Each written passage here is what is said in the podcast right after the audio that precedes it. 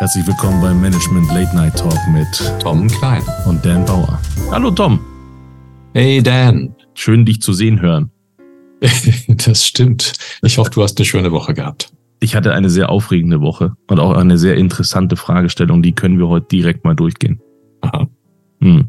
Die Fragestellung war, wenn ich als Geschäftsführer jemanden einstellen möchte und dessen Fähigkeit mich absolut überzeugt, ich genau brauchen kann, genau ins Team passt, genau das, was ich gerade brauche. Aber mit seinen Werten bin ich nicht so im Reinen, weil wir nicht die gleichen Werte teilen. Ist das gut oder ist das nicht gut? Und die mhm. Frage habe ich mir durch den Kopf gehen lassen und äh, ich habe schon eine Idee dazu, aber ich freue mich unglaublich, wenn wir die beide reflektieren. Oh ja. Das Thema Werteorientierung ist äh, stark auf der Agenda im Moment. Das ist sowohl hilfreich als auch manchmal Ursache für sehr schräge Dinge, die passieren. Weil du kannst ja unter dem Thema Werte alles Mögliche verpacken. Ähm, und die Frage ist, ist dann für mich, was sind überhaupt Werte? Welche Rolle, spielen sie? Warum sind sie wichtig? Und woran erkennt man überhaupt Werte? Lass genau mal genau die Reihenfolge durchgehen. Das finde ich total spannend. Oh, ich hoffe, ich erinnere mich dran. Ja, genau. Lass mal, lass mal, lass mal durchgehen. Was sind Werte? Was sind Werte? Also, Werte ähm, würde ich als ähm, Überlebensstrategien bezeichnen. Also Werte sind für mich, besonders im Business, praktische Erkenntnisse dazu, was funktioniert in menschlicher Gesellschaft und was nicht. Und äh, da unterscheiden sie sich von moralischen Werten, die wir in der Ethik oder in der, äh, in der Religion haben. Und die beiden sollte man nicht vermischen. Das wäre so mein erster Impuls. Kannst du die noch mal ein bisschen für mich trennen? Ja.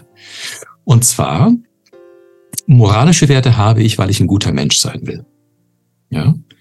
Das heißt, dass ähm, viele der Werte in zum Beispiel den zehn Geboten von der christlichen Religion uns sagen, was uns zum guten Menschen macht oder, oder weniger guten Menschen. Ich soll nicht morden zum Beispiel. Ich äh, soll nicht die Frau meines, meines Nachbarn begehren, wobei auch das heute mit Polyamorie und so weiter ähm, durchaus in Frage gestellt werden kann. Ähm, aber die moralischen Werte sind eine Frage der Ethik. Die geschäftlichen Werte sind eher Gesellschaftswerte die Erkenntnisse auf den Punkt bringen, was funktioniert in, in einem sozialen Geschehen und was nicht. Zum Beispiel, wenn ich lüge, dann werde ich wahrscheinlich kurzfristig einen Vorteil haben können, mittel, mittel- und langfristig wahrscheinlich aber ausgeschlossen werden von der Gesellschaft.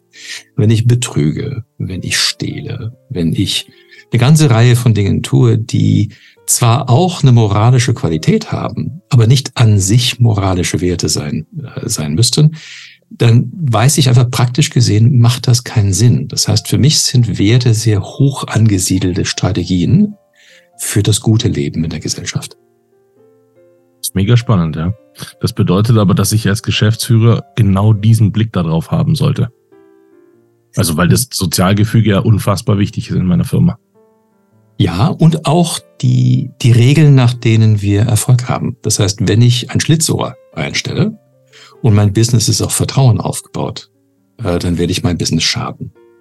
Wenn ich aber ein schlitzohriges Business habe, die gibt es genügend, dann will ich wahrscheinlich einen Schlitzohr einstellen, der teilt dann meine Werte.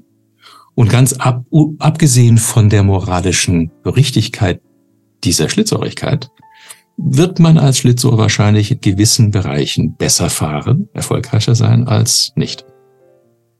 Jetzt bin ich gespannt, was du sagst, weil ich nehme gerade eine Beobachtung wahr. Und zwar, dass sich das Sozialgefüge oder auch die Werte, weiß ich noch nicht, aber dass sich das Sozialgefüge, wenn Leute vor Ort sind im Büro, komplett anders verhält zu, wenn die im Homeoffice sind. Da gelten plötzlich andere Regeln, andere Werte, die aber nie kommuniziert wurden. Aber da ist sowas wie Achtsamkeit oder sowas, das für mich relativ wichtig ist, ist da nicht mehr gegeben. Woran liegt das, dass das so einen Unterschied gibt? Ah, ja. Ähm, wenn ich im Büro bin und meine Kollegen jeden Tag sehe, dann weiß ich, dass ich sie heute sehe Und je nachdem, wie ich mich heute verhalte, werde ich dann morgen Konsequenzen davon haben. Das heißt, ich, mein Verhalten im Büro richtet sich immer danach oder sollte sich danach richten, wenn ich clever bin. Was für eine Beziehung baue ich mittel- und langfristig auf, weil ich Tag für Tag mit meinen Kollegen wieder zu tun habe. Und wenn ich sie schlecht behandle, dann werden sie mich wahrscheinlich im Gegenzug schlecht behandeln. Und dann lohnt es sich für mich heute in in gute Beziehungen zu investieren, damit ich morgen von diesen guten Beziehungen profitieren kann. Wenn ich aber im Homeoffice bin, dann ist es so ein bisschen, als wäre ich in den sozialen Medien. Da sehe ich niemanden. Da bin ich zu keinem Kontakt gezwungen. Und dann kann ich mich auf eine Weise verhalten, die nicht mehr daran ausgerichtet ist, was passiert morgen. Weil ich morgen und vielleicht nächste Woche und übernächste Woche meine Teammitglieder gar nicht sehen werde. Mhm. Ich habe Teams begleitet die letzten Monate, die sich in Corona formiert haben und sich zwei Jahre noch nie getroffen hatten. Auch spannend. Das, das ist schon eine, das ist eine so interessante soziale Dynamik, wenn die sich zum ersten Mal sehen, weil plötzlich gelten andere Regeln, als wenn du dich nur ab und zu per Teams siehst. Hältst du es denn für realistisch, dass man diese Regeln neu aufstellen kann, wenn Homeoffice ist? Also ich meine, diese, diese äh, im Büro sitzen Regeln, die haben wir alle seit x Jahren trainiert, äh, die sind in unserer DNA und jetzt Homeoffice, da, wenn, wenn es da neue Regeln gibt, die sich einfach auch anfühlen, und das wird ja der gleiche Effekt sein wie im Auto. Im Auto, wenn du die Leute erwischt, dann sind es komplett ignorant, äh, teilweise, wenn die aussteigen, dann sind es total coole Leute. So würdest du niemals denken, dass die so Auto fahren würden. So, das ist ja quasi dasselbe. Da sind sie halt unter sich, da sind sie geschützt in ihrem eigenen Raum, da sind sie nicht in, in einem Sozialgefüge. Und bedeutet das jetzt für mich, wenn ich jetzt möchte, dass mein Team wieder funktioniert, dass ich dann Homeoffice-Regeln untereinander einführen muss oder Werte oder wie mache ich das? Hm. Werte und Regeln funktionieren nur, wenn sie erlebbar sind. Das heißt, ich kann mir Regeln aufschreiben, wie ich will. Wenn diese Regeln abstrakte Wunschvorstellungen sind und keine Konsequenzen regeln, dann sind sie bedeutungslos. Ähm, da könnte man sich so einen kleinen Regelkanon aufstellen oder einen Wertekanon aufstellen und sagen, wir sollten uns so und so verhalten. Aber wenn ich jemanden online schlecht behandle und ich merke nichts davon, dann ist die Regel egal. Was die Regeln eigentlich sind, ist so eine Art Bewusstmachung der tatsächlichen Regeln. Äh, wenn ich zum Beispiel, also eine, eine schöne Regel bei Teams ist, Fehler sind erlaubt. Ja, wenn man so sehr beurteilend und streng mit Fehlern umgeht, dann werden Menschen nicht wagen, Dinge auszuprobieren. Und wenn sie nichts ausprobieren, dann werden sie schwere Lösungen finden. Die Leistungsfähigkeit des Teams ist dadurch äh, gemindert. So, das heißt, diese Schleife haben wir alle mehrmals durchlebt.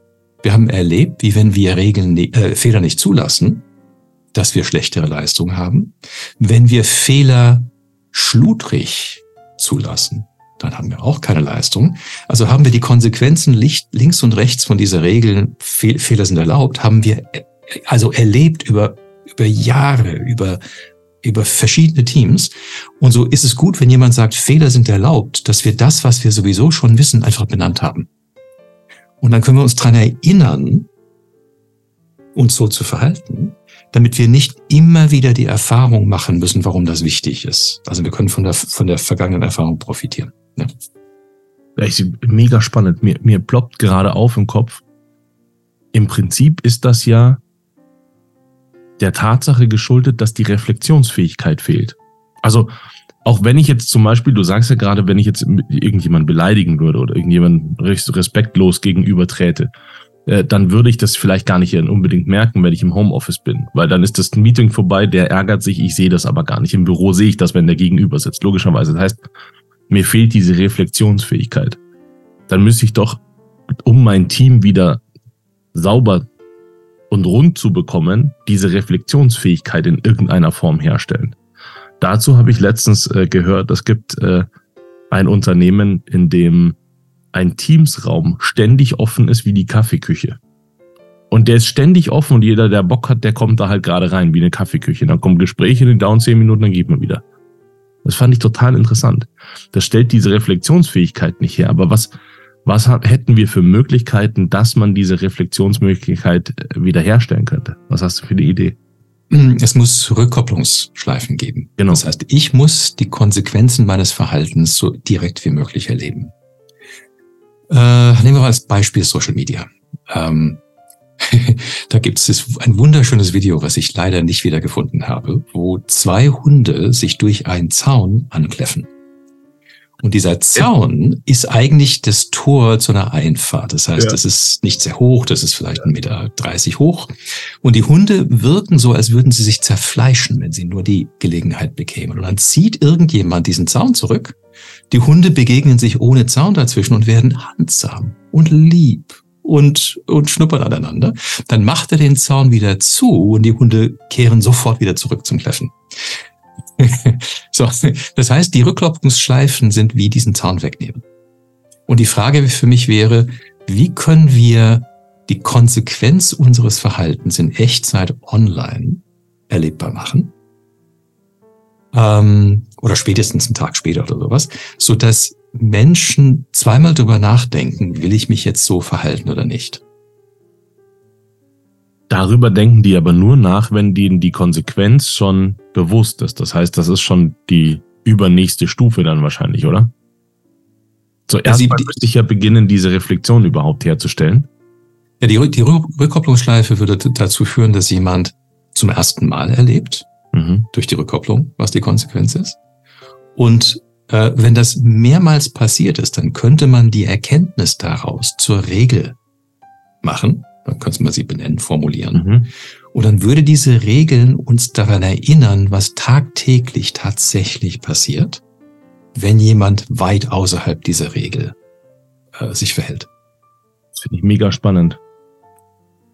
Weil tatsächlich, wenn ich, also ich weiß ja manchmal vielleicht überhaupt nicht, ob ich die Grenze von jemand anders überschreite. Weiß ich ja nicht. Das kann ich ja dann wahrnehmen an seiner Reaktion.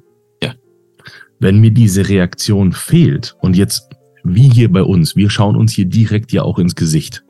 Und du bist bei mir hier auf dem Teleprompter komplett ausgefüllt. Das heißt, ich sehe dich. Ich sehe zwar ne, deinen Oberkörper und den Rest nicht, aber daraus kann ich viel schließen. Jetzt, wenn ich aber in einem Meeting mit zehn Leuten bin, dann bist du ja so klein, dass ich das quasi kaum wahrnehmen kann. Also dann ist meine Empathiefähigkeit ja automatisch technisch geschrumpft. Das heißt, würde ich da eine Linie übertreten, müssten wir beide, wenn wir das jetzt aufrecht halten wollten, eigentlich untereinander vereinbaren, überschreite ich eine, eine Linie bei dir, dann dürftest du mir das sofort widerspiegeln. Und wenn wir diese Regel eingehalten hätten, dass du mir das sofort sagen dürftest, Dan, pass auf, an der Stelle, da bist du über eine Linie gegangen, das ist jetzt für mich kein Stress, aber lass uns darauf achten, dass das nicht nochmal passiert, weil das verletzt mich oder irgend sowas. Dann wüsste ich das beim nächsten Mal und dann hätten wir diese Regel untereinander vereinbart. Das heißt, da hätte ich eine direkte Reflexionsmöglichkeit. Ja, die fordert allerdings eine hohe Bewusstheit. Ja, denn mit dir einen Konflikt zu wagen, bedeutet, dass unser, unsere Vertrauensbasis schon sehr stark sein muss. Also die meisten Menschen mhm. werden dir dieses Feedback, du hast meine Grenze überschritten, gar nicht geben, weil schon allein das zu sagen riskiert den Konflikt, dass der andere das nicht einsieht und dass man dann kämpft darüber, was die Linie ist. Dich, aber der Konflikt ist ja vorher schon bei der Linienübertretung entstanden. Der wird ja dann nur kommuniziert. Ja, aber was passiert? Wie regeln wir das äh, meistens? Wenn wir online sind, gibt es ja zunehmend oder schon, schon länger jetzt dieses Phänomen, dass viele Menschen die Kamera auslassen. Wenn die Kamera ausgelassen ist, dann sehe ich nicht, ich habe keine Rückkopplungsschleife, wie du reagierst. Und wenn da 20 Leute im Call sind, dann sehen wir uns ja nicht so wie du und ich gerade im Teleprompter, genau. wo jeder den, die, den ganzen Bildschirm einnimmt, sondern wir sehen nur eine kleine Kachel. Und äh, du hast es bestimmt auch schon mal wahrgenommen, wenn du versuchst, 20 Gesichter mit all ihren Reaktionen in diesen kleinen Kacheln gleichzeitig wahrzunehmen, geht's gar nicht. Hm. Das kannst du nicht. So, und da da kommen wir an die Grenzen des Online-Mediums. Aber eine Regel könnte sein, weniger, dass wir uns achtsam behandeln. Das fordert wieder sehr, sehr viel Bewusstheit. Das kann man formulieren, ist gut, ist richtig. Aber dass wir die Kameras anlassen. Weil dadurch, dass die Kameras eingeschaltet bleiben, haben wir schon erstmal die Rückkopplung. Zweite Regel könnte sein, keine Meetings größer als fünf Personen. Weil ich kann in die Gesichter von fünf Personen oder vier Personen dann reinschauen Großartig. und kann die Sozialdynamik abschätzen und kriege dann meine Rückkopplung und sehe auch die Konsequenzen meines Verhaltens. Ähm, das kann ich mit 20 nicht. So, das heißt, dass die Regeln indirekt sein müssen. Sie müssen den Rahmen quasi regeln, der für die Rückkopplung sorgt, damit ich weiß, wo ich bin. Nicht großartig. Das finde ich deswegen großartig, weil es auch nicht auf die Kompetenz und die, und die Reife der Personen abstellt, sondern der Rahmen. Ja. Das finde ich mega spannend. Da sind wir auch wieder beim Pizza-Team. Das soll ja eh nicht größer sein als äh, fünf Leute. Richtig. Wer hat's gesagt? Was Elon Musk? Äh, das ist eine Scrum-Regel. Das ist, Scrum das ist eine Scrum-Erfahrung. Und in, äh, in Reflexionsgruppen, finde ich, ist drei perfekt. Drei Personen, diese Gruppendynamik kannst du managen. Vier gehen noch, fünf mhm. ist schon zu viel für eine intensivere persönliche mhm. Reflexion. Aber für ein Teammeeting fünf, inklusive dir, das heißt, jeder schaut in vier Gesichter, dass es, dass das funktioniert. Da sind wir wieder an dem Punkt, Tom, warum Reflexion so unfassbar wichtig ist. Auch von außen. Es gibt Dinge, die, die man nicht wahrnehmen kann, weil man die für selbstverständlich hält. Und nur wenn man von außen eine Reflexion bekommt, dann stellt man fest, ach so, das ist gar nicht selbstverständlich. Dadurch, dass du vorhin die Regel eins eingeführt hast und gesagt hast, Kameras müssen an sein. Bei uns sind die Kameras in den Teams immer an. Das ist, ich kenne das gar nicht, dass, dass wir ein Team-Meeting haben und dann ist da eine Kamera nicht. Das ist aber offensichtlich ja nicht selbstverständlich, ne? Also das ist, nee. das muss man mit beachten. Und mir war das gar nicht klar, dass man das auch beachten könnte, aber logisch. Das heißt, um da jetzt eine Regel rauszuformulieren, würden wir das direkt mal aufschreiben, selbst wenn wir es für ähm, gegeben oder selbstverständlich hielten. So, jetzt gehen wir mal zurück zu deiner ursprünglichen Frage. Da kommt äh, ein Chef, der sieht einen hochfähigen Mitarbeiter, aber teilt die Werte des Mitarbeiters nicht. Und die Frage ist, was heißt das? Ja? Heißt das, dass dem Chef die Nase nicht gefällt? Und der, der begründet das mit einer Werteargumentation. Das ist eine der, der Arten, wie Werte missbraucht werden. Ja? Oder heißt es, dass es um menschliche Werte geht in der Art, wie man miteinander umgeht? Ja. Das ist eher etwas, was wichtig ist, also Respekt zu zeigen zum Beispiel oder Loyalität zu haben oder vertrauenswürdig äh, sich zu verhalten. Jetzt gibt's aber das Problem, dass jeder eine eigene Definition davon hat, was das ist. Absolut. Ja. Äh, ich hatte letztens einen Fall, einen, einen Konfliktklärungsfall, wo ein Mitarbeiter sehr, sehr kritisch innerhalb der Organisation aufgetreten ist. Er war ein Fachmann und äh, Projektmanager und er ist bissig kritisch und persönlich verletzend gewesen in der Art, wie er die Unzulänglichkeiten der anderen aus seiner Sicht auf den Punkt gebracht hat. Er war tatsächlich ein Hochleistungstier. Ja, er schien, ich, ich konnte ihn jetzt nicht fachlich beurteilen, aber er schien sehr klar und sehr kompetent zu sein. Aber er hat diese, diese Fähigkeit genutzt, um sich die Berechtigung zu geben, andere Menschen, die er weniger leistungsfähig erlebte, fertig zu machen. Wirklich fertig zu machen. Und da stellt sich die Frage für den Chef. Will er brillante Idioten? Ja, will er die tolerieren, weil sie Hochleistung erbringen? es könnte ja auch sein, dass dieser, dass dieser Mann, Mann war es, dass dieser Mann die Abteilung hätte zu Hochleistung antreiben können. Ich habe das nicht so gesehen, weil er so verletzend gewesen ist. Wenn du Menschen verletzt, dann verlierst du sie und dann kündigen sie, was auch passiert ist. Ähm, und dann muss die Ehe gekündigt werden. Ähm, nur es gibt viele Chefs, die sagen, ich kann mir es nicht leisten, diese Fachfähigkeit, trotz der Werteverletzung äh, nicht in der Firma zu halten. Und da ja, fängt es an interessant ja. zu werden. Ja, da fängt es an interessant zu werden. Genau, da, genau das ist das, ja. Äh, ich habe auch, äh, mein erster Impuls war auch, äh, sprecht miteinander und klärt, welche Werte ihr beide habt, dass da überhaupt ein Konsens darüber herrscht. Und das wird schon eine Herausforderung werden. Äh, lass das auch gerne mediativ begleiten. Äh, weil wenn du jemanden fragst, was ist Respekt, äh, fragst zehn Leute, was ist Respekt, kriegst du 20 Antworten. Und davon sind mindestens drei nicht reflektiert. So, das ist einfach super schwer, das zu definieren. Setzt euch da zusammen. Ja. ja. Das habe ich dann auch geraten. Aber das, was du gerade sagst, ist auch mega spannend, weil da genau da äh, könnte ich es mir aussuchen. Könnte ich jetzt, wär, wären wir nicht in einem Arbeitnehmermarkt und könnte ich es mir aussuchen, wäre das ja alles gar kein Stress. Aber das kann ich als Geschäftsführer nicht. Ich muss quasi teilweise auch Leute nehmen, weil ich habe Projekte abzuwickeln, ich habe Dienstleistungen abzuwickeln, ich muss mein Zeug produzieren und so weiter. Und ich kann mir das ganz oft nicht raussuchen, selbst wenn das, ja, wenn die menschlich noch Potenzial haben. Ja, und hier sind wir wieder bei der Definition von Werten als das, was funktioniert. Das heißt, ähm, ich habe schon Teams erlebt, die mit Tough Love unterwegs sind. Das heißt, die behandeln sich gegenseitig menschlich recht grob, sind aber richtig gut in dem, was sie tun und verstehen alle irgendwie, warum man so miteinander umspringt. Und dann teilt das Team diesen Wert Wahrheit vor allem Fachkompetenz als Maßstab für Respekt. Und jeder, der nicht mithalten kann, auch in diesem Duktus, der ist ein Lushi und der gehört nicht dazu, ist nicht so sehr meine Wertewelt, aber es kann funktionieren. Es bedingt. Ja. Eine Gourmetküche funktioniert genauso. Ja, genau. Genauso. Und da ja. ist es auch so, dass es, es gibt ja sogar Gerichtsurteile darüber, äh, ob das jetzt beleidigend oder nicht äh, ist. Und äh, die Urteile laufen regelmäßig in die Richtung, nein, in dieser Branche gibt es diesen Sprachduktus, deal with it. Ja. Also finde ich, aber der, der wichtigste Punkt daran ist, das, was du gerade formuliert hast, ist eine Kultur. Ja. Die ist auch organisiert, die ist auch geprägt und wenn die so ist, dann ist die so. Das ist nur sch schlecht, wenn diese Kultur gar nicht erst geprägt wurde und dann gibt es solche Ausreißer da drin, dann hast du ein Problem. Aber wenn das eine Kultur ist, kann ich ja auch als Mitarbeiter entscheiden, gehe ich da rein oder nicht oder halte ich das aus. Ich würde es nicht aushalten. Ich würde in so einer Küche nicht fünf Minuten überleben. Aber aus vielen verschiedenen Gründen. Ja, jetzt habe ich letztens einen Bericht gesehen darüber, was gerade in der, in der ähm, Gourmet-Szene passiert, äh, arbeitsrechtlich und arbeitstechnisch.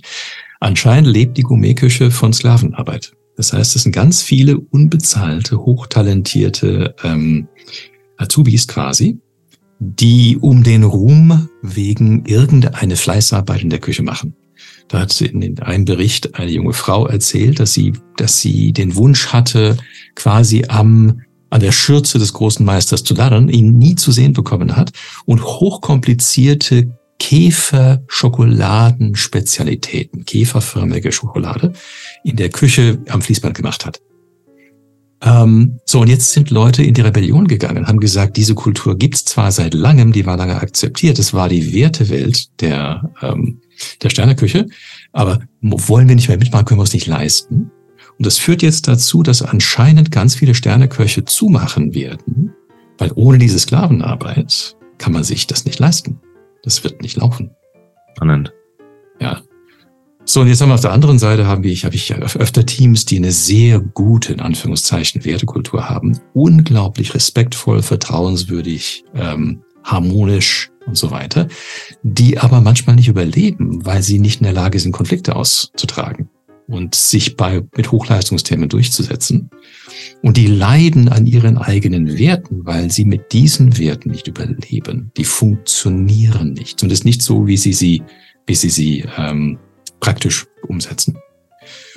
Und da sind wir in einer super spannenden Diskussion, weil es wird sehr viel im Moment gefordert auf der Werteebene für Firmen. Aber keiner stellt sich anscheinend die Frage, was heißt das im Detail und wird das funktionieren? Und ein Wert der nicht funktioniert in der Art, wie er das Zusammenleben regelt, ist kein richtiger Wert. Ist obsolet, absolut, ja. ja. Tom, äh, eine sehr spannende Folge. Ich habe ähm, nach dieser Folge jetzt den Eindruck, ich bin wieder ein Stück, ein Stück weit ähm, unwissender geworden, weil einfach ich den Eindruck habe, je mehr ich weiß, desto weniger weiß ich eigentlich. Und äh, bin aber trotzdem erhellt und ähm, denke mir, es ist alles so unfassbar komplex. Wie soll da einer durchsteigen? Ähm, aber ich habe gute Impulse mitgenommen. Herzlichen Dank dafür. Ich danke dir auch. Wie immer ist es eine Freude, mit dir zum Ende der Woche zu sprechen. Ja, absolut, ja. Und wir sehen uns äh, spätestens nächste Woche und äh, haben dann Spaß und euch da draußen einen erhabenen Tag. Bis Dankeschön. dann. Bis dann. Ciao. Tschüss.